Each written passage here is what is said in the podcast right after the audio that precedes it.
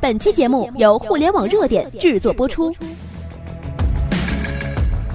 互联网头条新闻，重大事件，每天为你报道。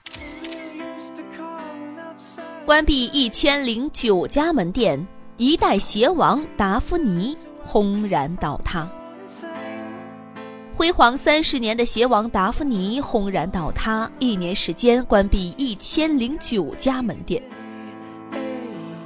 一代鞋王达芙妮陨落。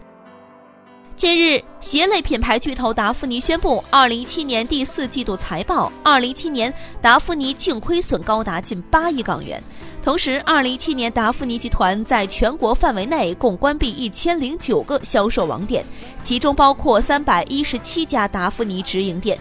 财报一经公布，迅速引爆了网络新闻媒体还有微信朋友圈。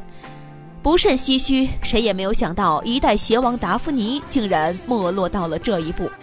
一下关闭了近三分之一的门店网点。短短三年时间，达芙妮的市值更是从巅峰时期的一百七十亿跌至如今的八亿，仅为当时的百分之五。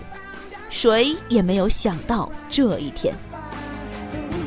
我们在百度公开查询了一下达芙妮的基本资料。公开资料显示，截止二零一二年的六月三十号，达芙妮共有四千五百九十八间直营店和一千零一十间加盟店。仅二零一二年上半年，达芙妮就新增了四百一十一间直营店。同时，据二零一二年达芙妮的半年报显示，仅仅二零一二年上半年，达芙妮的营业额就高达五十点八亿港元，同比增长百分之二十八点九，经营的利润大增百分之十一。那么，至七十点零港元，那时候的达芙妮如日中天，一年新增的门店就将近一千家。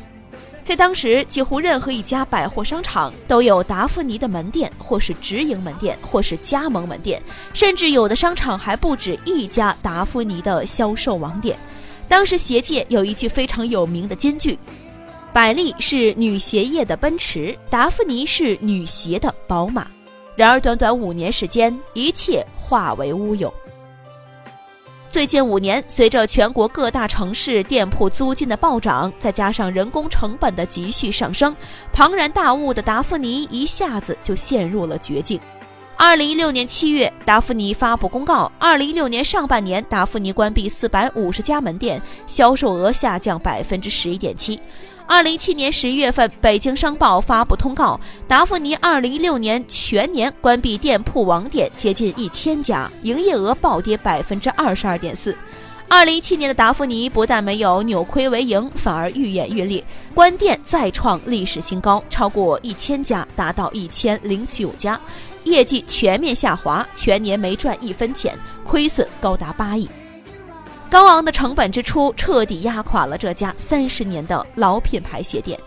从市值一百七十五亿滑落到今天的市值八点六亿，仅仅三年的时间，达芙妮已经只剩下百分之五的市值。